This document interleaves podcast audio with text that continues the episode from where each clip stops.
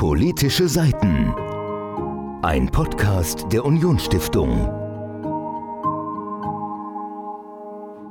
Hallo und willkommen zu unserer neuesten Folge Politische Seiten. Heute haben Sophia und ich uns mit einem ganz interessanten Thema beschäftigt. Es ging um die illustrierte Landesverfassung des Saarlandes, die jetzt neu rausgebracht wurde. Und wir haben mit mehreren Menschen gesprochen. Sophia, wer war das denn? Also ich hatte einmal die Gabriele Langendorf zu Gast. Das ist die Professorin an der HBK, die das mitunter federführend gemeinsam mit weiteren Professoren das Projekt betreut hat rund um die illustrierte Landesverfassung. Und außerdem hatten wir auch noch die Studentin Rahel Pauli zu Gast. Gast, die tatsächlich Illustrationen für die Landesverfassung bereitgestellt hat und sich selbst was überlegt hat. Und zwar hat sie Nudeln mit der Landesverfassung in Verbindung gebracht. Und ich denke, dieses Projekt ist schon allein interessant genug, um heute weiterzuhören. Aber dann haben wir auch noch als Gast den Roland Theis gehabt, der Staatssekretär der Justiz ist im Saarland.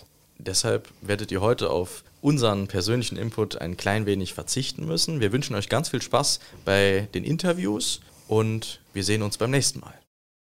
So, mir gegenüber sitzt jetzt die Frau Professorin Gabriele Langendorf. Sie hat das Projekt mit ihren Studenten gemeinsam begleitet. Frau Langendorf, würden Sie sich vielleicht einmal gerade selbst vorstellen? Ja, guten Morgen. Es freut mich sehr, dass ich an diesem Interview teilnehmen darf. Ja, zu meiner Person, Gabriele Langendorf. Ich bin hier an der HBK Saar Professorin für Malerei und Zeichnung seit nun mehr als 15 Jahren. Und ich war auch bis vor kurzem noch Rektorin der HBK Saar. Und in dieser Eigenschaft, sowohl als Lehrende und aber auch als Rektorin, habe ich dieses Projekt begleitet. Wie sind Sie denn auf dieses Projekt gekommen? Wieso war es Ihnen wichtig, an diesem Projekt mitzuwirken? Oder was hat Sie an dem Projekt gereizt?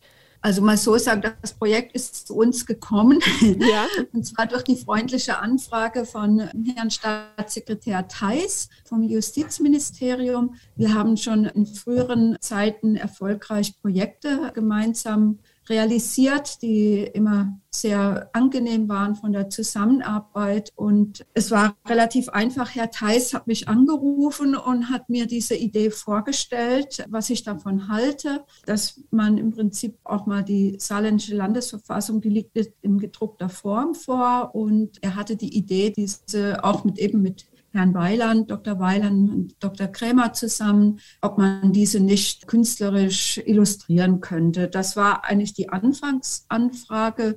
Und wie gesagt, ich fand die Idee sehr herausfordernd und auch interessant, weil es natürlich so völlig konträr ist, also so einen trockenen Gesetzestext dann mit einer Illustration zu verfassen. Und es war mir natürlich aber auch ganz klar, weil es sollte ja auch in einem Buchprojekt dann enden, also quasi in einer wirklich konkreten Publikation, dass ich das natürlich als Lehrende nicht alleine realisieren kann und habe dann auch meine Kollegen, also Herrn Professor Maximowitsch und Frau Professorin Kupferschmidt angefragt, ob sie sich vorstellen könnten, an diesem Projekt teilzunehmen. Wir sind ja beide kommen aus dem Kommunikationsdesign. Also, dass wir dieses Projekt auch interdisziplinär machen und uns natürlich dann auch die Aufgaben aufteilen. Ja, beide waren einverstanden und so konnten wir das dann auch für eine interessante Vorlesung konzipieren. Also war das dann sozusagen als Zentralbestandteil einer Vorlesung dann tatsächlich auch gedacht, die dann im letzten Sommersemester erfolgte?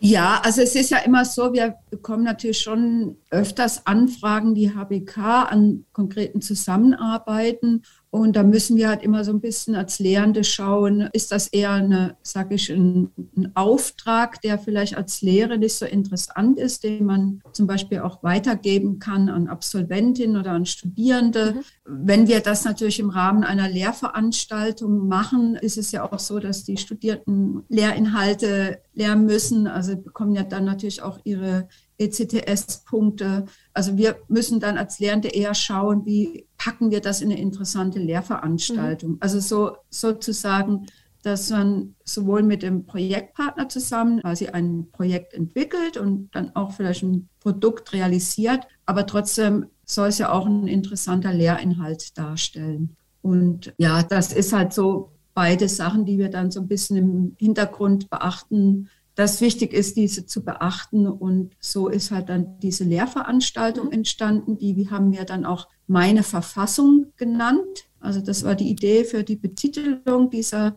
Lehrveranstaltung, um vielleicht auch ein bisschen diese, diese Doppelbödigkeit, quasi es geht um die saarländische Landesverfassung, aber sie wird ja auch von Studierenden, die heute und jetzt mhm. leben, gelesen. Und wie ist denn auch meine Verfassung dazu? Also das hatte so ein bisschen mhm. eine, so, so eine Wortspielerei, aber wir waren auch sehr überrascht, dass sich doch viele Studierende für diese Lehrveranstaltung angemeldet haben, weil es ja doch ein eher ein ungewöhnliches und vielleicht auch ein trockenes Thema ist. Äh, da kann ich mir vorstellen, dass das ja vielleicht auch gerade so ein bisschen zunächst mal konträr in der Wahrnehmung war zwischen dieser künstlerischen Freiheit, wo man halt auf weiter Ebene eigentlich fast alles machen kann mittlerweile und dieser Klarheit und Präzision des Gesetzestextes, der ja jetzt auch schon so lange fortbesteht und schon verschiedene Auslegungswege, sage ich jetzt mal, durchlaufen hat und hier jetzt nochmal eine modernere künstlerische Auslegung zu tätigen, kann ich mir vorstellen, dass das zunächst mal aber vielleicht auch einen Anreiz geboten hat für die Studenten. Ja, also das war für die Studierenden schon sehr interessant. Also es gab da wirklich großes Interesse, sich mit diesen Texten zu beschäftigen. Man muss ja sagen, die meisten kannten die Verfassung nicht, ja. Mhm.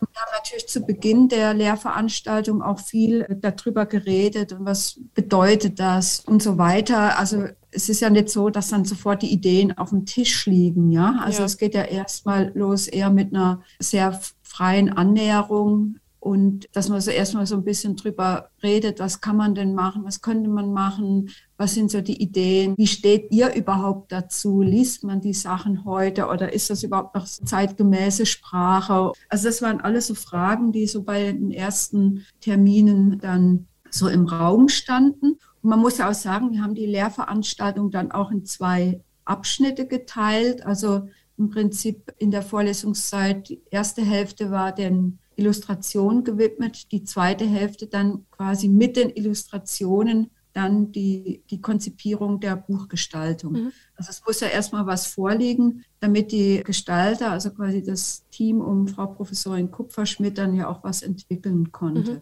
Also so war es natürlich schon auch mit einem gewissen Zeitdruck verbunden. Es muss dann auch wirklich was vorliegen. Und die Studierten, also wir fanden das dann auch ganz schön, wie unterschiedlich dann, das kann man ja auch im Ergebnis sehen, ja, die Ansätze waren. Also sowohl sehr fantasievoll zum Teil, manche so im Prinzip so fiktive Ideen. Mhm. Also eine Studentin über das Vereinsrecht, ja, hat dann so einen fiktiven, absurden Verein sich vorgestellt. Ja, mit, oder, mit der sprechen genau, wir der, auch nachher noch. Der Spaghetti-Verein, ja, oder ganz spannend fand ich auch den einen Studierenden, der Joas Strecker, der quasi das zum Schulwesen und Erziehung und so weiter, quasi alles in seinem Zimmer, in, in seinem WG-Zimmer mittels der Raufasertapete. Mhm. Es war ja auch Lockdown, ja, also ja. die Veranstaltung fand sowieso alles online statt sich da eigentlich ganz spannende äh, Fotografien oder Assoziationen entwickelt hat. Oder dann natürlich auch andere, eher so comic-mäßig oder eine, die dann nur zum Beispiel ganz einfache Zeichen oder ein Studierender, mit dem er sich vorgestellt hat, ja, er schickt jetzt seinen Bekannten einfach die Absätze und dann schreibt mal einen Chat, was sind spontane Eindrücke, mhm. ja, und die dann so kommentiert hat. Also das waren wir eigentlich schon am Schluss doch sehr begeistert, wie vielfältig die Ideen waren. Und das war natürlich dann auch das gute Fundament, damit die, quasi die äh, Gestalter und Gestalterinnen dann natürlich auch die Publikation realisieren konnten. Hm. Ja, was ich an diesem Projekt gerade so interessant fand, war meinem Eindruck nach, und ich muss jetzt ehrlich sagen, ich äh, studiere leider kein Kunst und auch keine Kunstgeschichte, aber meinem Eindruck nach hat Kunst ja immer politische Umbrüche auch begleitet, bereits als die Umbrüche gestartet sind. Ich meine, man will nur erstmal an die ganzen Werke, die im Rahmen der zum Beispiel der Französischen Revolution Revolution oder was auch immer erarbeitet worden sind, denken.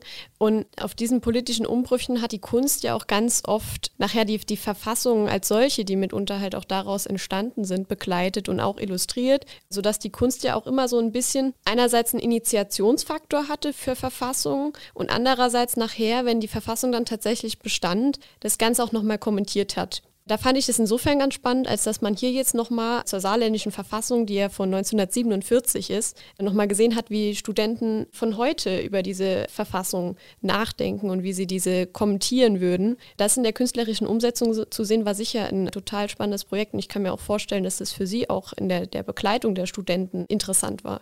Ja, auf jeden Fall. Also wir haben da auch öfters drüber gesprochen. Es war natürlich auch sehr schön. Wir waren ja auch in enger Zusammenarbeit mit dem Justizministerium, also mit Herrn Theis, mit Herrn Weiland und Herrn äh, Krämer. Und es gab dann auch Termine, wo die sich mal dazugeschaltet haben und uns einfach einmal Hintergründe, auch über natürlich die Sprache, die ja sehr fast so ein bisschen altmodisch mhm. wirkt, ja.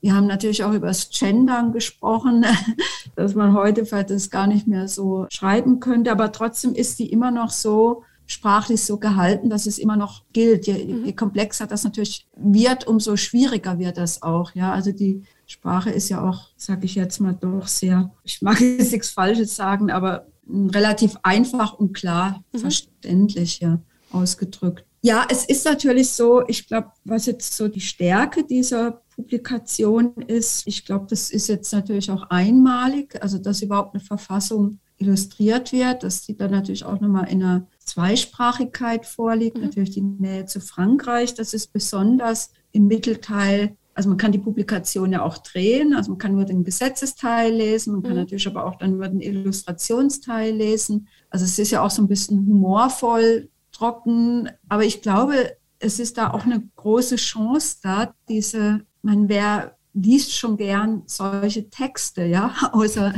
Verfassungstexte. Und ich glaube, mit dieser Publikation besteht ja auch eine große Chance oder ist ja auch da, das vielleicht für alle viel zugänglicher zu machen mhm. oder mit diesen zum Teil ja auch sehr humorvollen Illustrationen, ja, dass es einfach vielleicht gar nicht so abgehoben ist, sondern dass so die Bevölkerung da vielleicht über den, den Spaß oder die Freude an den Illustrationen dann ja auch nochmal sich dann mhm. tiefer in diese Texte vertieft und dadurch ja auch feststellt, vielleicht auch, wie fortschrittlich das ist und wie viel da schon bedacht mhm. ist. Und vielen ist es ja gar nicht bewusst, ja, was unsere Grundrechte sind, ja, oder was mhm. die Verfassung beinhaltet. Ja, also ich muss auch gerade sagen, ich als Jurastudentin, ich arbeite ja tatsächlich eigentlich fast täglich mit Gesetzestexten. Aber ich muss auch sagen, wenn ich so an den Anfang denke, als ich so die, die Arbeit an den Gesetzestexten begonnen habe, das jetzt mit jetzt vergleiche, da muss ich halt schon sagen, es ist immer noch mal eine neue Herangehensweise. Und ich denke, als ich das hier durchgeblättert habe, war das vor allen Dingen eine assoziative Herangehensweise an die Gesetzestexte. Und ich denke eigentlich, dass das immer was Gutes ist und auch was Neues bringt, wenn man so eine Illustration dann auch zu jedem Artikel, den wir ja hier drin haben, zu jedem Grundrechtsartikel sieht und damit dann vielleicht nochmal auf neue Weise was anfangen kann. Also mir persönlich hat es nochmal neue Eindrücke gegeben, mal von einer anderen Perspektive. Und ich nehme an, dass Personen, die jetzt zum ersten Mal mit dem Gesetzestext irgendwie konfrontiert werden, da mit Sicherheit auch eine, eine gewisse Hilfestellung noch bekommen. Ja, das ist sehr interessant, was Sie sagen. Also das finde ich jetzt wirklich spannend zu hören von Ihnen, einfach auch den Blick als Juristin oder angehende Juristin, Jurastudentin und das ist ja halt wirklich auch subjektiv, mhm. ja. Also, man, die Studierten haben ja auch im Prinzip das durch ihre persönliche Sichtweise so ja auch bildnerisch ausgedrückt oder dargestellt. Und das ist sehr individuell. Hätten wir jetzt vielleicht eine Gruppe von anderen Studierenden gehabt, wären vielleicht ganz andere Ergebnisse rausgekommen, ja. Mhm. Und das ist ja, glaube ich, ja auch das Spannende daran oder was vielleicht ja auch eine Brücke bildet, vielleicht auch für die Leser und Leserinnen, dass ja jeder auch ganz individuell oder an diesen Text, also jeder hat vielleicht eine ganz andere Vorstellung dazu oder jede, ja. Und mhm. das verbildlichen ja auch diese Illustration, mhm. ja. Das ist ja einfach so viele verschiedene Sichtweisen auf diese Thematik gibt und für die Interpretation. Mhm. Vielleicht noch einmal gerade als kurzes Schlusswort. Was möchten Sie denn den Studenten und Studentinnen, die hier in dem Projekt mitgewirkt haben oder generell angehenden Künstlern als Ratschlag mit auf den Weg geben für ihre künstlerische Umsetzung? Oh, das ist schwierig. Das ist eine sehr allgemeine Frage. Ist, äh, sehr schwierig, ganz kurz zu beantworten. Vielleicht, wenn man das jetzt einfach wieder auf dieses Projekt runterbricht, glaube ich, haben wir schon erreicht, dass da jetzt vielleicht für diese Thematik doch eine Sensibilisierung stattgefunden hat. Und was ganz schön ist, dass ein Studierender, der an dem Projekt teilgenommen hat, der hat jetzt auch gerade die Diplomprüfung mhm. abgelegt und hat sich dann, war glaube ich ein bisschen ausschlaggebend, auch mit politischen Inhalten beschäftigt. Ah. Also das hat schon auch weitergewirkt, mhm. ja, diese, und ich bin mir sicher, auch wenn vielleicht jetzt nicht alle daran dann weiterarbeiten, aber diese Erfahrung, die die hier in diesem Projekt mitgenommen wurde, dass die doch irgendwie, sag ich mal, im Hinterkopf abgespeichert wird. Und, und ich glaube einfach, dass vielleicht auch dieses Verständnis für die Materie oder auch für diese Welt. Also die Studierenden haben ja jetzt auch mal Einblick bekommen in die Welt der Justiz, also mhm. durch, durch die schöne Zusammenarbeit mit dem Justizministerium, durch diese Vorträge auch, durch diese Hintergründe, die wir erfahren haben. Und ich, und ich glaube, das ist schon auch eine große Bereicherung. Und natürlich auch natürlich das Fachliche, was sie sowieso ja immer machen müssen, müssen ja auch im Prinzip eine Aufgabe lösen. Und ich glaube, was für die Studierenden auch schön ist, dass sie dann an einfach auch mal ein ganz konkretes Ergebnis in den Händen mhm. halten. Also ihre Arbeit ist gedruckt worden, es ist sichtbar, ja, es ist ja auch verbreitet. Ich glaube, das ist auch ein ganz tolles Erfolgserlebnis für die Studierenden. Das kann ich mir gut vorstellen. Gut, dann mhm. danke ich Ihnen recht herzlich für das interessante Gespräch. Mich hat es wirklich insbesondere interessiert, wie die Arbeitsweise an diesem Buch vonstatten ging als Universitätsprojekt. Und da wünsche ich Ihnen noch viele weitere spannende Projekte an der Universität mit Ihren Studentinnen und Studenten. Ja, vielen Dank für das Interview und ich bedanke mich auch und freue mich und ich hoffe, es wird viel gelesen und gekauft. Dann herzlichen Dank und tschüss. So, mir gegenüber sitzt jetzt Rahel Pauli. Sie ist Studentin an der HWK und hat an dem Kunstprojekt rund um die illustrierte Landesverfassung mitgewirkt. Rahel, willst du dich vielleicht mal einmal kurz selbst vorstellen? Ja, gerne. Also ich bin Rahel Pauli, ich bin 25 Jahre alt und studiere im siebten Semester, beziehungsweise komme jetzt genau ins achte Semester mhm. Freikunst an der HBK. Und so, was jetzt ansteht, ist eigentlich so ein Bachelor, den plane ich momentan. Und das ist eines der größeren Projekte. In dem Bachelor geht es um Comics, die mit Vaginismus oder die sich mit Vaginismus beschäftigen. Ja. Ah, spannendes ja. Thema. Hat mal so gar nichts mit der illustrierten Verfassung, über die nee. wir gerade reden, zu tun. nee. Also ich nehme an, das Studium an der HBK ist sehr abwechslungsreich. Auf jeden Fall, auf jeden Fall, ja. Mhm. Man hat auch die Möglichkeiten, verschiedene Projekte auszuprobieren. Das mag ich richtig gern. Ja, ja mega. Da wären wir gerade schon mal bei meiner ersten Frage, die ich zu dem Thema hätte. Und zwar hat mir die Frau Professorin Langendorf eben erzählt, dass in äh, der einzelnen Vorlesungen tatsächlich abgelaufen ist, für die man sich dann halt anmelden konnte und äh, dementsprechend halt natürlich auch Credit Points erlangen konnte. Was mich jetzt halt daran besonders interessiert ist, wieso hast du dich für diese Vorlesung überhaupt entschieden? Was hat dich an diesem Thema gereizt, sich damit näher zu beschäftigen? Beschäftigen? Also am Anfang muss ich tatsächlich sagen, habe ich die Vorlesung im Vorlesungsverzeichnis gesehen und sie war eher so in meiner Rückhand für, falls ich andere Vorlesungen nicht mehr finde oder an anderen Vorlesungen nicht mehr teilnehme. Und dann wurden wir halt nochmal explizit von Frau Lang Düsseldorf angeschrieben und dann habe ich mir das Projekt mal genauer durchgelesen und habe dann gemerkt, so hey, das ist ja eigentlich ein richtig cooles Projekt und es ist halt eine, eine Möglichkeit, mit der Stadt zusammenzuarbeiten mhm. und halt auch mit dem Bundesministerium. Und es ist halt auch so ein Thema, mit dem ich mich vorher noch gar nicht auseinandergesetzt habe und dachte, es wäre dann einfach nochmal eine Möglichkeit, auch meinen Illustrationshorizont so ein bisschen zu erweitern und ein bisschen zu vervielfältigen. Und interessiere mich schon lange für Politik und das war jetzt halt erstmal so die erste Schnittstelle und das war eigentlich ziemlich interessant, ja. Super. Und wie war das dann bei der Arbeitsweise an der illustrierten Landesverfassung? Also ich kann mir vorstellen, ich habe auch eben schon mal mit der Frau Langendorf drüber gesprochen, dass doch ein bisschen konträr ist jetzt zwischen dieser Verfassung, die jetzt schon eine ganze Weile lang besteht, Jubiläum gefeiert hat, in Text auch formuliert ist, an und für sich vielleicht grundlegend eigentlich nicht dazu, also man würde jetzt normalerweise vielleicht nicht unbedingt darauf kommen, die jetzt zu illustrieren. Es ist jetzt nicht irgendwie ein Kinderbuch, das man mal schön vorlesen möchte oder ein äh, Comic oder dergleichen. Und da könnte man ja schon mhm. auf die Idee kommen, das war jetzt vielleicht für Anfangsimpulse etwas konträr. Oder wie bist du da dran gegangen? Das war eigentlich ganz cool, dass wir das in der Gruppe so besprochen haben. Also wir hatten dann ja jede Woche Besprechungen sozusagen. Und wir haben direkt am Anfang schon die Artikel aufgeteilt und haben das dann per Losverfahren gemacht, also welche Person welche Artikel bekommt. Mhm. Und dann hatte jede Person halt nur noch so ein Grüppchen an Artikeln, mit denen die sich beschäftigen mussten. Und das war dann, hat das ganze Sache ein bisschen einfacher gemacht. Und dann haben wir halt immer die Zeichnung, wie wir die gewissen Artikel interpretiert haben, schon immer gezeigt. Und dann gab es halt auch immer so ein bisschen Feedback, so, ah, so interpretiert man den Artikel aber eigentlich nicht. Und das war eigentlich ganz hilfreich, so dieser Austausch mit den anderen mhm. darüber. Ja, dann hat man einfach so ein bisschen Zeit mit diesen sechs bis sieben Artikeln gehabt und sich da ein bisschen mit auseinander beschäftigt. Ja. Ich nehme an, das hat auch ein bisschen geholfen, gerade sich mit anderen auszutauschen, weil die Interpretation war wahrscheinlich am Anfang auch total subjektiv geprägt. Ja, und es gab halt wirklich wirklich zum Teil Begriffe, die wir alle nicht verstanden haben oder Sätze, die man wirklich öfters lesen musste, bevor mhm. man wirklich verstanden hat, was es jetzt bedeutet. Ja, genau. Gut, die, die Verfassung ist ja auch dazu geschrieben, dass sie auch zeitlos Bestand haben kann. Da muss man sich auch erstmal drin reinarbeiten. Wenn sie auch ja. so zeitlos ist, sie ist ja halt doch vor einiger Zeit geschrieben worden. Und ich glaube, da einen Zugang zu finden, ist vielleicht auch erstmal schwer. Ja. Vielleicht gerade daran anschließend. Also du hast ja jetzt deine Artikel mit Spaghetti illustriert.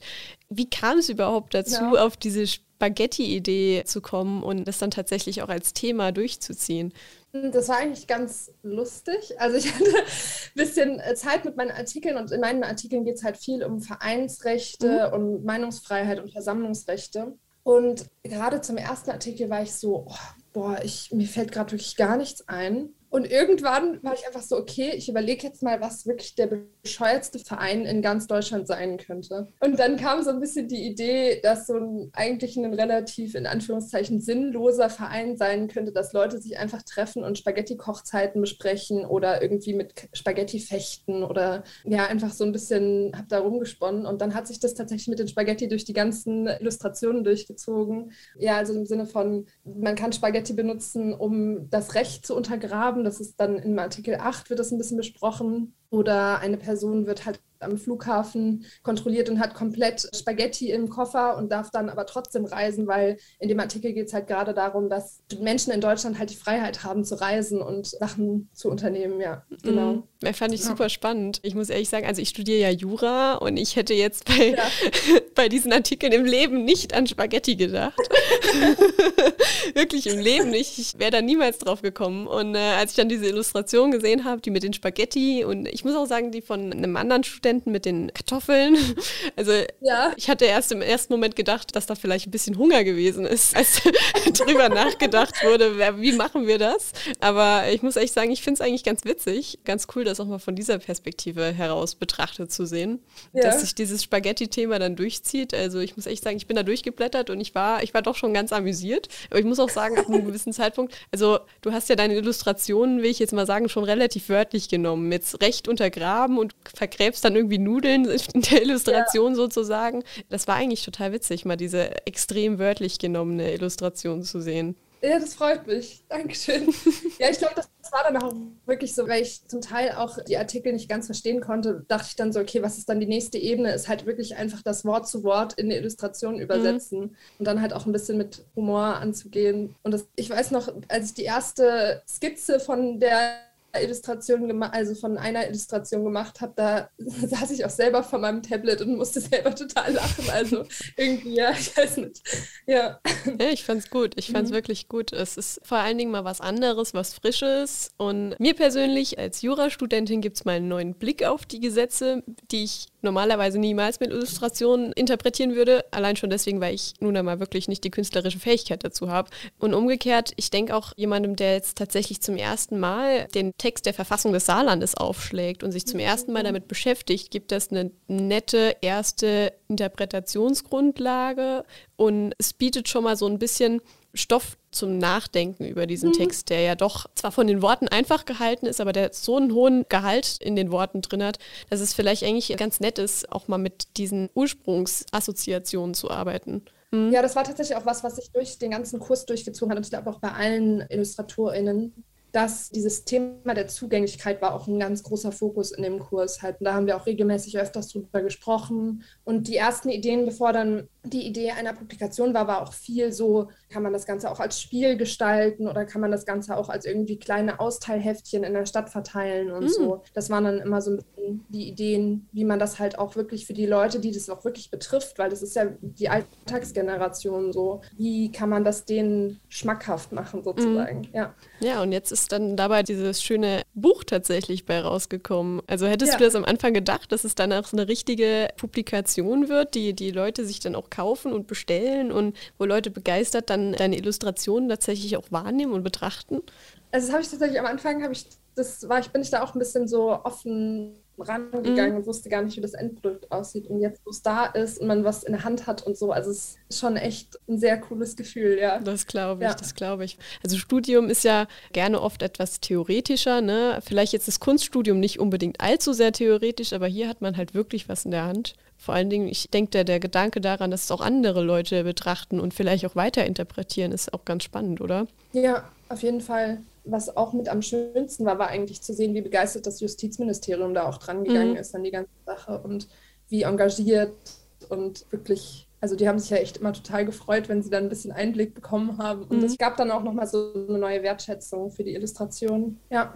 Das ist schön. Dann, was mich vielleicht auch mal noch ganz interessieren würde, dadurch, dass mir das Studium an der HBK jetzt vollkommen fremd ist, also was euch natürlich an diesen Artikeln jetzt, sagen wir mal, als Kunststudenten besonders betrifft, ist natürlich die Kunstfreiheit. Aber was einen an einer Universität ja auch immer betrifft, ist ja gleichzeitig mhm. auch die Wissenschaftsfreiheit. Da fand ich es mal ganz interessant, ob jetzt die Artikel, die jetzt vielleicht an der Universität gerade ein bisschen greifbarer sind, besser diskutiert werden konnten, als das jetzt vielleicht mit der Freizügigkeit für Bundesbürger oder der gleichen der Fall war. Es waren teilweise ja tatsächlich auch Artikel, wo man dann doch auch nochmal selber so realisiert hat, so, oh, das sind ja tatsächlich Rechte, die ich habe. Mhm. Oder auch gerade als Studentin hat man ja auch viel Nebenjobs und so und dann auch die Artikelreihe mit den Arbeitsverhältnissen nochmal sich durchzulesen und zu merken, so, hey, aber eigentlich habe ich da und da ja trotzdem Rechte. Mhm. Und in, gerade in Nebenjobs ist das ja immer sehr schwieriges verwo Thema. Verwobene Linie. Mhm. Auf jeden Fall. Also das war auf jeden Fall cool und das war auch wirklich, also da ist auch wirklich in der Gruppe dann immer so ein Austausch entstanden. Das mhm. war eigentlich echt hilfreich, ja. Das finde ich gut, weil ich meine, im Endeffekt sind das halt wirklich alles Rechte, die uns auf der einen oder anderen Ebene direkt immer wieder betreffen. Und äh, ja. ich meine, gerade jetzt so die Kunstfreiheit oder so, da wurde bestimmt äh, heiß drüber diskutiert. Oder vielleicht auch, was mich auch ganz interessieren würde, früher war es ja so, dass der Kunst doch einige Regeln aufgelegt worden sind. Also man muss möglichst genau zeichnen und man muss dies machen und jenes machen und bestimmte wichtige Regeln einhalten, nachdem so Perspektiven und so weiter entdeckt wurden, dass man auch die Perspektiven Perspektiven einhält. Und jetzt wieder, mittlerweile ist man ja wieder unheimlich frei in dem, was man macht. Mhm. Also vom Eindruck her. Wenn man jetzt hier die, die ja. Nudelillustrationen zum Beispiel nimmt, ich weiß nicht, ob man darauf jetzt vor, ich sag mal, 300, 400 Jahren gekommen wäre. mal ganz zu sprechen davon, ob die Leute damals überhaupt Nudeln gegessen haben, das ist nochmal ein anderes Thema. Aber wie äußert sich das denn überhaupt noch in Regeln oder Gesetzen in Anführungszeichen für die Kunst heutzutage?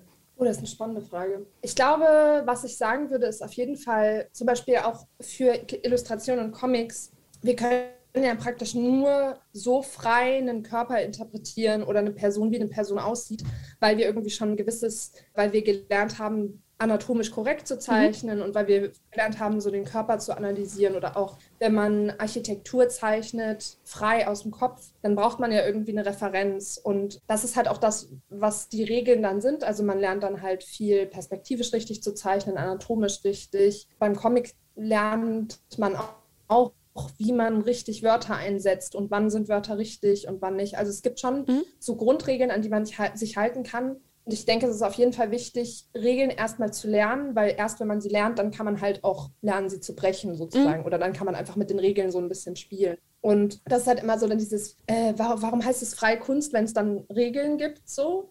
Aber Regeln sind ja auch wie im echten Leben da, du kannst dich dran halten oder auch ich habe das Gefühl, Regeln sind auch was, was entweder konsistent ist, also zum Beispiel mal anatomisch korrekt zeichnen ist ja auch irgendwie eine Regel, die sich ja durch die ganze Kunstgeschichte mhm. zieht. Aber es gibt dann auch immer wieder so Trends, habe ich das Gefühl. Also zum Beispiel momentan ist es dann viel, also ich zum Beispiel kenne viele KünstlerInnen, die momentan dann halt abstrakte Formen zeichnen oder Räume oder irgendwie abstrakte Räume zeichnen und in der, in der Illustration halt auch gerade Leute, die mit einer Verformung vom Körper halt auch spielen. So. Ich weiß nicht, ob das deine Frage beantwortet. Doch, doch, also so ziemlich. Also ich finde das äh, unheimlich interessant, das mal so zu hören, wie sich das im Studium auch ausbreitet. Also den einzigen kunstgeschichtlichen Blick, den ich jetzt tatsächlich bekommen hatte, war, naja, halt in der Schule, noch äh, zu Schulzeiten. Aber jetzt diesen, ich sag mal, Blick vom, vom Studium zu bekommen, das finde ich schon spannend. Vor allen Dingen, wenn man mal betrachtet, dass ihr dann ja auch euch zuerst mal mit den Regeln beschäftigt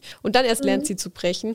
Das war jetzt ehrlich gesagt sowas, was bei mir so gar nicht bewusst gewesen wäre, aber macht natürlich auch Sinn in irgendeiner Form. Dann vielleicht noch einmal kurz zum Abschluss, um auf das Projekt zurückzukommen. Was hast du denn da jetzt konkret davon mitgenommen? Was bleibt an diesem Projekt für dich hängen? Also am meisten bleibt tatsächlich die Lust, weiter mit dem Saarland zusammenzuarbeiten. Also ich glaube, da hat man wirklich, wenn Kunst oder Illustration oder Kommunikationsdesign auf einen Start trifft, das hat extrem, extrem Macht, weil es halt wirklich wieder, diese Bilder haben halt diese Zugänglichkeit und mhm. ich glaube, damit kann man halt sämtliche Themen interessant machen und also das ist auf jeden Fall die Lust, die da geblieben ist, so weiter mit dem Saarland zusammenzuarbeiten, weil das hat, das hat total Spaß gemacht und ich glaube, das, was gerade an dem Buch so interessant ist, ist, dass alle sechs Artikel eine neue Art und Weise oder ein neuer Stil kommt. So. Mhm. Ja, ich glaube, das ist das, was ich so aus dem Projekt mitgenommen habe. Super, das sind doch schöne Worte für zum Schluss dieses Interviews. Da danke ich dir recht herzlich, dass du dir die Zeit für uns genommen hast, mal so ein bisschen über das Projekt zu sprechen und über das Studium. Da wünsche ich dir noch viel Erfolg beim Studium, jetzt bei der Bachelorarbeit auch insbesondere. Und ja, vielen Dank, dass du dabei warst. War sehr schön. Gerne, gerne. So, dann fangen wir an. Herr Theis, also erstmal herzlich willkommen bei unserem Podcast und es freut uns ganz besonders, dass Sie heute Zeit hatten für uns. Wir haben uns ein tolles Thema ausgesucht, die illustrierte Landesverfassung des Saarlandes und wir hatten schon mehrere Gespräche mit Beteiligten und Sie sind auch in gewisser Weise einer davon, den wir gerne eingeladen haben. Und zur zum Beginn würde ich gerne Sie darum bitten, dass Sie sich kurz vorstellen für unsere Zuhörerinnen und Zuhörer, wer Sie so sind und was Sie so machen und was Sie mit der illustrierten Saarlandverfassung zu tun haben. Ja, mein Name ist Roland Heiß. Ich bin Staatssekretär im Ministerium der Justiz und für Europa. Bin von Haus aus Jurist, habe eine Zeit lang im saarländischen Landtag verbracht. Dorthin werde ich auch bald wieder zurückgehen. Was habe ich mit der illustrierten Landesverfassung zu tun? Ja, zum einen habe ich 2017 gemeinsam mit Stefan Toscani eine Tradition neu geschaffen, nämlich, dass wir unseren äh, Verfassungstag im Saarland feiern. Das Inkrafttreten der saarländischen Landesverfassung am 17. Dezember 1947 ist für uns ein Grund zum Feiern. Ähm, und zum anderen, weil ich gemeinsam mit der HBK, gemeinsam mit den Professorinnen und Professoren, aber auch mit den Studierenden der HBK dieses Projekt habe starten dürfen und jetzt ganz froh und stolz bin, dass wir mit Unterstützung der Union Stiftung dieses kleine Machwerk, das in mehrfacher Hinsicht einzigartig ist, da kommen wir bestimmt gleich zu, wir seit einigen Monaten in Händen halten.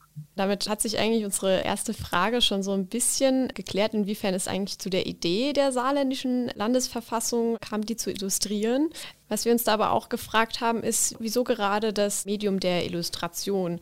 Wieso gerade die Kunst zu wählen, um das Ganze ein bisschen bürgernäher, sage ich jetzt mal, zu machen? Man hätte ja jetzt zum Beispiel denkbarerweise auch an ein Musikstück oder dergleichen denken können, das mhm. irgendwie die Grundrechte in irgendeiner Form dann halt auch ein bisschen künstlerisch umsetzt. Warum gerade diese ja. Form? Das haben wir in der Tat auch. Und das glaube ich und hoffe ich, wird vielleicht auch irgendwann mal gemacht werden.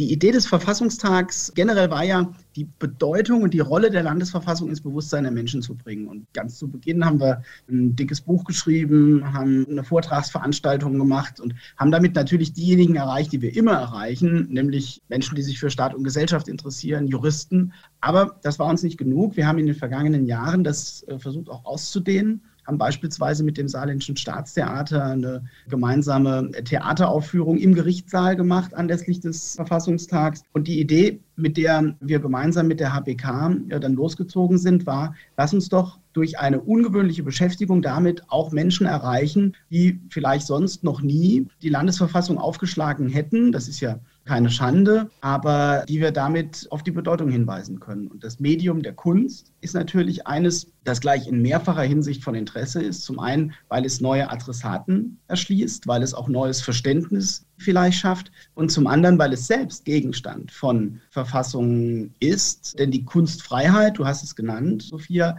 ist ja eine der Wesen, eines der wesentlichen Grundrechte, das die saarländische Landesverfassung, aber natürlich auch das Grundgesetz schützt und insofern genügend Stoff, über den man sprechen bzw. eben auch illustrieren kann. Warum Illustration? Die Entscheidung haben wir natürlich als Justizministerium nicht getroffen, sondern wir sind zur HBK und haben gesagt, was würdet ihr denn machen? Auf was hättet ihr denn Lust? Was ist denn etwas, was vielleicht auch die Studierenden interessieren kann? Und dann kam direkt die Frage, ja, was dürfen wir denn? Was, was sind denn so die Leitplanken? Professor Maximowitsch hat sich das in der ersten Besprechung gefragt. Und ich habe ihm dann gesagt, Herr Maximowitsch, wenn Sie ein Projekt machen, das zwischen Kunst und Verfassung steht, dann darf es keine geben. Denn Artikel 5 Absatz 3 des Grundgesetzes sagt es am allerkürzesten, Kunst und noch ein paar andere Dinge sind frei. Ja? Und deshalb gab es keine Leitplanken. Das, was ihr in Händen haltet, ist im Hinblick auf die künstlerische Interpretation eine völlig freie Arbeit der Studentinnen und Studenten der HBK. Und uns war es eben ein Anliegen, dass man am Schluss was in Händen hält. Ich mag Bücher und diejenigen, die da mitgemacht haben, offensichtlich auch. Und deshalb waren wir sehr dankbar, dass es am Schluss diese Illustration gab, die wir verbunden haben mit dem Verfassungstext und daraus dann ein kleines Büchlein entstanden.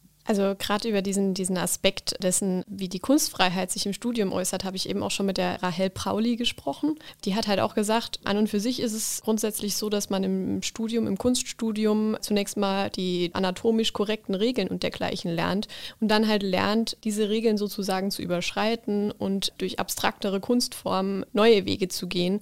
Und dass sich das auch gerade in diesem Buch hier geäußert hat, merkt man ja unglaublich enorm. Also das ist ja jetzt nicht unbedingt so, dass es den Künstlern hier primär darum ging, anatomisch korrekt zu zeichnen, sondern ihre Eindrücke von den jeweiligen Artikeln, die sie illustriert haben, halt auch irgendwo zu Papier zu bringen.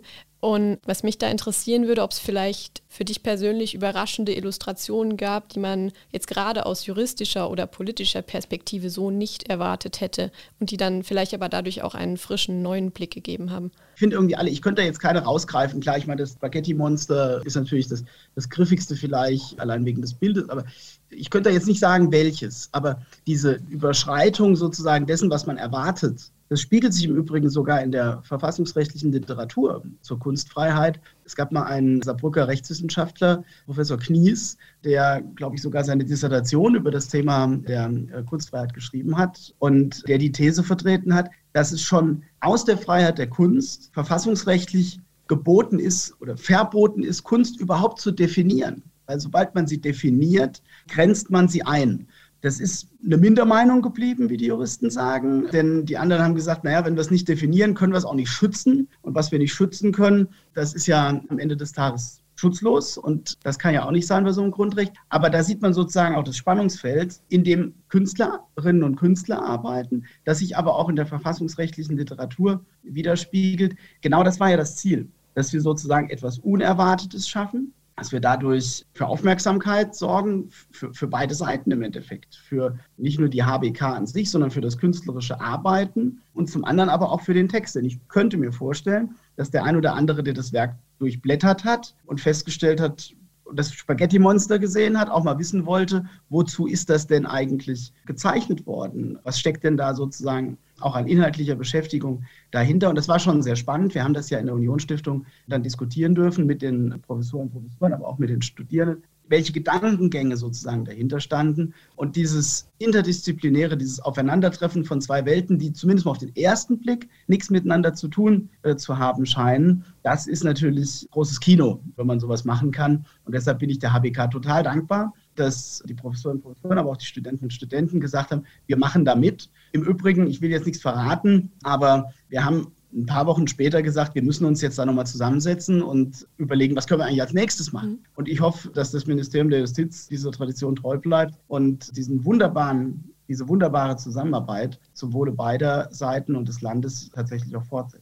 Also wenn ich jetzt an dieser Stelle kurz einhaken darf, ich glaube anhand der Interviews, die ich heute schon im Laufe des Tages geführt habe, einmal mit der Professorin Gabriele Langendorf und einmal mit der hm. Studentin, die ich eben erwähnt ja. habe, die waren beide so sehr begeistert von dieser Zusammenarbeit, insbesondere von diesem interdisziplinären Aspekt, dass sie sich das, glaube ich, auch immer wieder nochmal neu vorstellen könnten. Und deswegen finde ich das ganz interessant, dass hieraus vielleicht auch nochmal eine längere und andauernde Zusammenarbeit erwachsen wird zwischen dem Staat jetzt als solchen und tatsächlich auch der künstlerischen Umsetzung. Dann habe ich auch noch eine Frage und unsere Zuhörerinnen und Zuhörer wissen, ich bin in dieser Konstellation, wie wir heute stattfinden, der naive Part. Also ich habe keine juristische Grundbildung genossen, bin weder im Studium im Recht oder im echten Leben Jurist. Ich bin angehender Grundschullehrer und von daher kommt jetzt meine die Sendung mit der Mausfrage.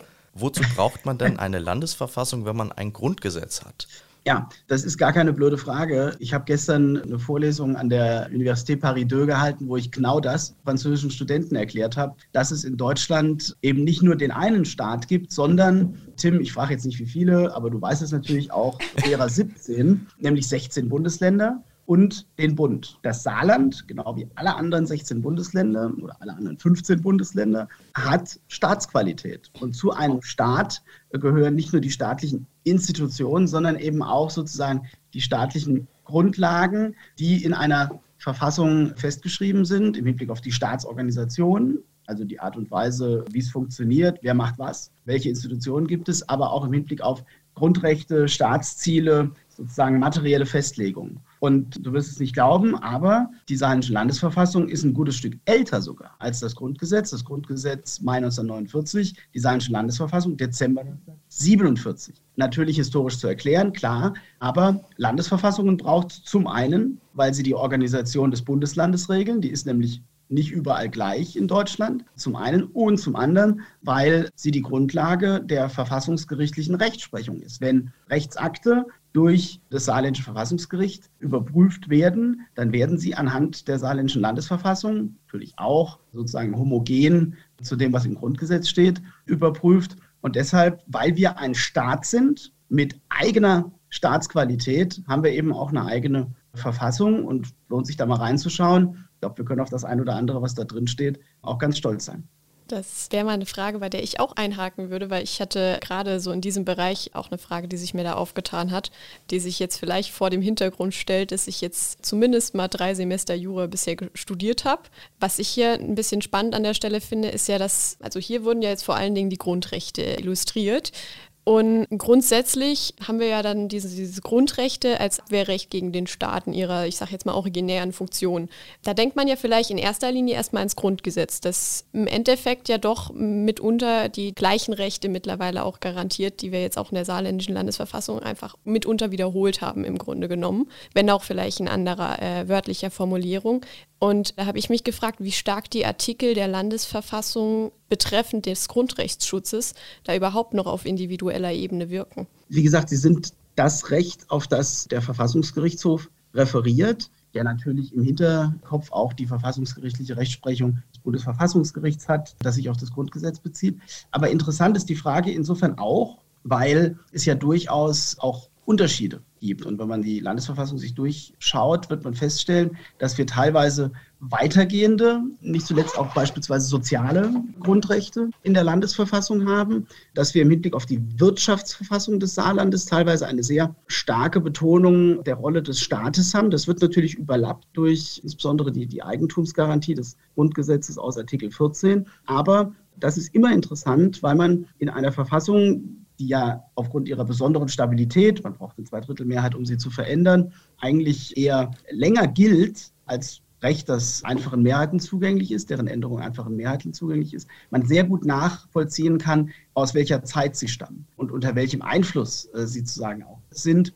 Und unsere Landesverfassung von 1947, ich habe es vorhin gesagt, dazu haben wir 19, äh, 2017 ja auch ein kleines Buch geschrieben, ist eben sehr stark beeinflusst worden. Zum einen von der Zeit, die besondere Rolle des Staates in der Wirtschaft äh, erforderlich gemacht hat, kurz nach dem Zweiten Weltkrieg, zum anderen aber auch sehr stark unter französischem Einfluss stand und man den ein oder anderen Gedanken nur dadurch verstehen kann, dass man feststellen muss, dass da eben auch andere Gedanken eingeflossen sind als in der sehr liberalen und im Hinblick auf die Wirtschaftsverfassung eigentlich völlig offenen Regelungen, die das Grundgesetz zwei Jahre später für die Bundesrepublik Deutschland, also drei westlichen Besatzungszonen, muss man es ja sagen, getroffen hat. Also Verfassungen sind im Grunde genommen geronnene Politik, geronnene Geschichte. Und das kann man in der saarländischen Verfassung, die bei der Rückgliederung in die Bundesrepublik Deutschland eins zu eins, fast eins zu eins übernommen wurde, mit einer einzigen Ausnahme, nämlich der Streichung der Präambel.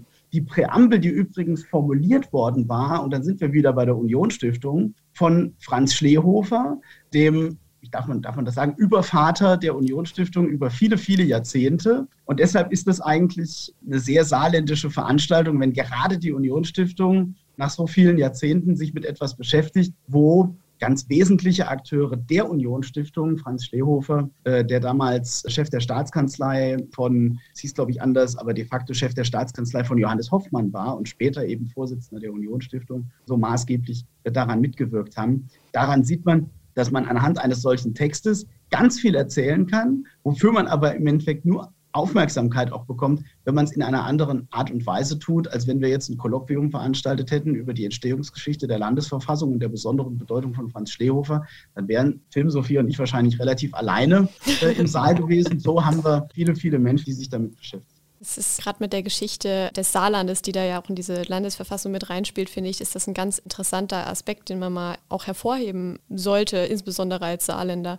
Immerhin hat das Saarland eine sehr individuelle Geschichte. Vielleicht gibt es das Saarland als Saargebiet erst seit kürzerer Zeit, aber das heißt ja nicht, dass vorher auf diesem Gebiet überhaupt nichts vonstatten ging, mit der ganzen herrschaftlichen Zersplitterung, die das Saarland vor allem erfahren hat. Und da finde ich es ganz interessant, wie sich solche geschichtlichen Ereignisse dann tatsächlich in dem Gesetzestext nachher wiederfinden lassen und wie diese saarländische Verfassung dann vielleicht auch unter anderem eine gewisse autonome Zeit des Saarlandes noch mit im Hinterkopf hatte oder die französische Zeit des Saarlandes mit im Hinterkopf hatte. Und vielleicht muss man an der Stelle auch mal sagen, diese Verfassung in der Ausgabe, wie wir sie jetzt hier haben, ist ja zusätzlich zu dem deutschen Text auch noch auf Französisch ja. mit abgedruckt. Das zeigt ja auch nochmal, wie nah wir eigentlich als Saarland an Frankreich sind. Und da fragt man sich natürlich, wie stark sind wir hier vom Verfassungsleben eigentlich immer noch französisch geprägt? Wenn ich da gerade einhaken darf, weil in der Tat, das war ein besonderes Anliegen, dass wir die Herausgabe dieses kleinen Büchlein auch nutzen, um eine Lücke zu schließen, von der ich gar nicht wusste, dass sie existiert, aber was ich ja fast skandalös fand und deshalb froh bin, dass wir es noch am schließen können,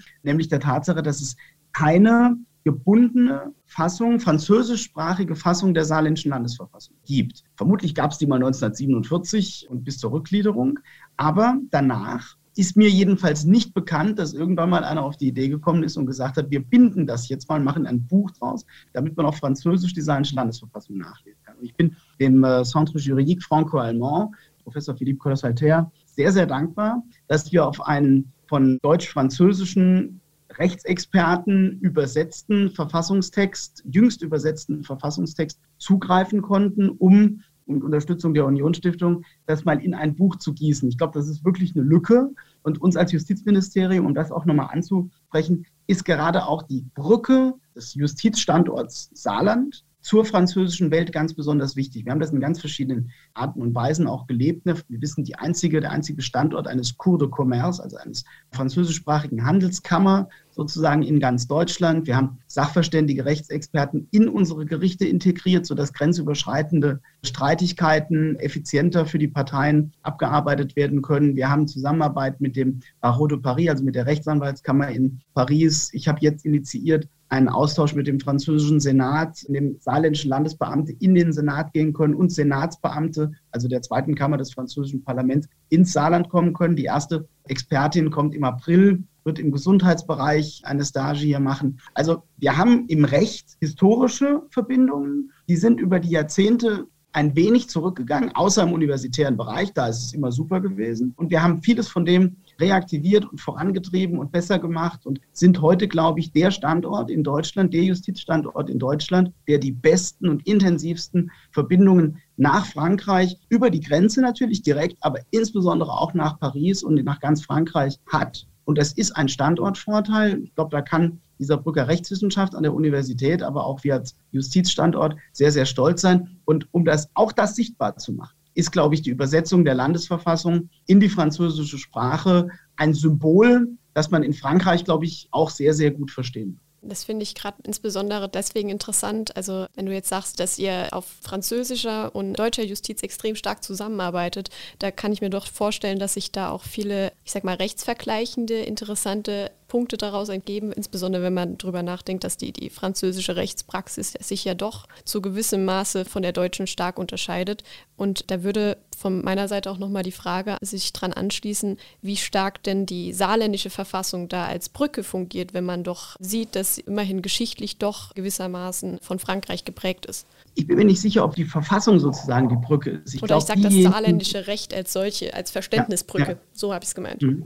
Ja, das ist ja eine sehr naheliegende Idee und es ist, glaube ich, auch tatsächlich so, wobei die, die Brückenfunktion weniger das Recht an sich ist, als diejenigen, die sich in beiden Rechtsordnungen zurechtfinden. Und da ist natürlich die Universität des Saarlandes, die ja übrigens eine französische Gründung ist, 1948, das Centre Juridique Franco-Allemand, eine ganz wichtige Brücke. Die sprachlichen Fähigkeiten französischer und deutscher Juristen hier in der Region, das bringt ja alles wenig, wenn man sich am Ende des Tages nicht wirklich verständigen kann. Und wenn wir das alles auf Englisch machen, dann wird man auch dem Recht nicht gerecht, weil das lebt eben nun mal in der jeweiligen Nationalsprache. Und da sind diejenigen, die das leben, also beispielsweise die Richter an unserer Handelskammer, das sind deutsche Richter mit deutscher Richterausbildung, aber die sind so gut in Französisch, was die Sprache angeht, dass sie eben in der Lage sind, auch in Französisch zu verhandeln. Und das ist das, was ich meine.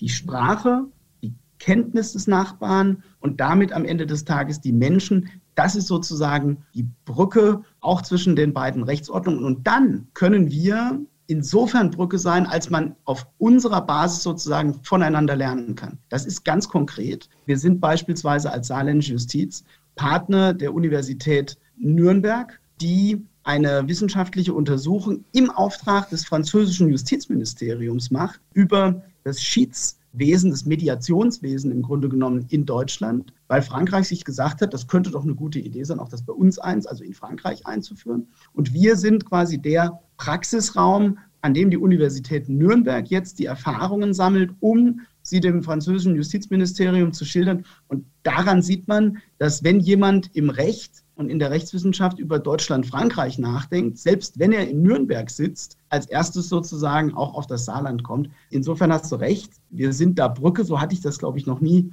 mir selbst vor Augen geführt. Aber es stimmt, das Saarland nimmt auch hier sozusagen seine Scharnierfunktion, seine Brückenfunktion äh, zwischen Deutschland und Frankreich und zwischen dem deutschsprachigen, dem französischsprachigen Raum, das ist ja auch mehr als Frankreich, noch wahr und das zum Nutzen sozusagen auch beider Seiten. Ja, lieber Roland, wir würden dich gern unseren Zuhörerinnen und Zuhörern noch etwas näher ein bisschen vorstellen. Und wenn man deine Arbeit verfolgt hat, wenn man deinen Werdegang beobachtet hat die letzten Jahre und wenn man dich halt auch im Privaten kennt, dann merkt man, du brennst für das Recht und du brennst auch ganz besonders für die deutsch-französischen Beziehungen. Und wir würden dich gerne fragen, woher dieses Interesse erstmal an der Entscheidung, Jura zu studieren damals bei dir hergekommen ist und wo dein großes Interesse an Frankreich herkommt? Also es ist im Grunde genommen recht einfach, weil es gäbe mich nicht, wenn es diese deutsch-französische Aussöhnung nicht gäbe, weil meine Mama ist Französin und mein Papa ist Deutscher. Insofern ist es im wahrsten Sinne des Wortes eine existenzielle Fragestellung für mich. Zum anderen wenn man überzeugter Europäer ist, dann weiß man eben auch, dass es ohne den deutsch-französischen Motor nicht geht. Alleine reicht es nicht, aber ohne den deutsch-französischen Motor jedenfalls geht das auch nicht. Und da kommen uns Saarländern eben eine ganz besondere Rolle zu, weil wir sind innerhalb dieses Motors diejenigen, die am stärksten dafür arbeiten, der Turbo sozusagen der deutsch-französischen Beziehungen. Deshalb bin ich davon überzeugt, dass wir da eine besondere Rolle haben. Und unsere Region profitiert natürlich unglaublich davon. Die Präsenz des Französischen, der französischen Sprache, der Menschen, die aus Frankreich bei uns arbeiten, der französischen Kultur, der französischen Gastronomie, das ist Teil des kulturellen Reichtums unserer Region. Meine Tochter die École Maternelle in Saarbrücken und wenn ich da morgens hingehe und alles um mich herum Französisch spricht, dann ist das jeden Morgen wie drei Minuten Urlaub. Ich glaube, wir profitieren einfach unglaublich davon. Daraus erwachsen viele kulturelle Chancen, aber eben auch ökonomische Chancen für Studierende, die hier in der Region studieren, aber mit einem Bein im Grunde genommen auch immer im Ausland sein können. Also sprich, ich glaube, es ist einfach in unserem Interesse, da Vorreiter zu sein. Und ich könnte da jetzt noch eine halbe Stunde erzählen, aber ihr merkt ja, das kommt vom Herzen. Ich brenne tatsächlich auch dafür und ich glaube, dass es äh, im tiefsten Interesse der Saarländerinnen und Saarländer ist, dass wir da einfach Vorreiter sind. Und wie bist du zum Jurastudium gekommen? Ach so, ja, Jura, ja, genau. Vor lauter Frankreich Jura gleich vergessen. Genau, ich kann nicht rechnen. Und das Einzige, wo man nicht rechnen muss, ist Jura. Nein, Spaß beiseite. Die Rechtswissenschaft ist insofern spannend, als sie im Grunde genommen, wenn man sich für Staat und Gesellschaft interessiert, einem die Spielregeln an die Hand gibt und die notwendigen Kenntnisse und Fähigkeiten auch mit an die Hand gibt, um nicht nur Politik gestalten zu können, sondern auch eine Gesellschaft äh, zu verstehen. Nicht alleine die Rechtswissenschaft kann das. Mich hat das immer fasziniert. Sowohl im ökonomischen Aspekt, Rechtssicherheit zu schaffen, damit Menschen miteinander Verträge schließen können, damit man darauf etwas aufbauen kann, damit man damit Wohlstand schaffen kann, aber eben auch die friedensstiftende Funktion von Recht in den internationalen Beziehungen. Wir sehen ja gerade, was passiert, wenn Recht keine Rolle spielt, sondern das Recht des Stärkeren gilt, wenn ihr in die Ukraine beispielsweise schaut oder auf viele andere kriegerischen Schauplätze der Welt. Und schließlich natürlich auch Politik, denn Politik funktioniert oder eine der wesentlichen Aufgaben von Politik ist Gesetzgebung, ist das Schaffen von Regeln und dafür muss man das Handwerkszeug beherrschen und das lernt man im Jurastudium. Habe ich mir jedenfalls gedacht, war dann auch so und ich habe es bis heute nicht bereut. Dann denke ich, sind das ganz gute Schlussworte zum Thema Frankreich und Jura. Und dann danken wir dir ganz herzlich, dass du dir heute die Zeit dafür genommen hast, mit uns darüber zu sprechen. Ich habe zu danken. Dankeschön. Das war politische Seiten. Dieses Mal mit der illustrierten Landesverfassung des Saarlandes. Wenn ihr Anregungen, Fragen oder Vorschläge für neue Episoden und Folgen unseres Podcasts habt, schreibt gerne eine E-Mail an podcast.unionstiftung.de. Wir freuen uns. Tschüss. Das war Politische Seiten, ein Podcast der Unionsstiftung. Mehr Informationen im Netz unionsstiftung.de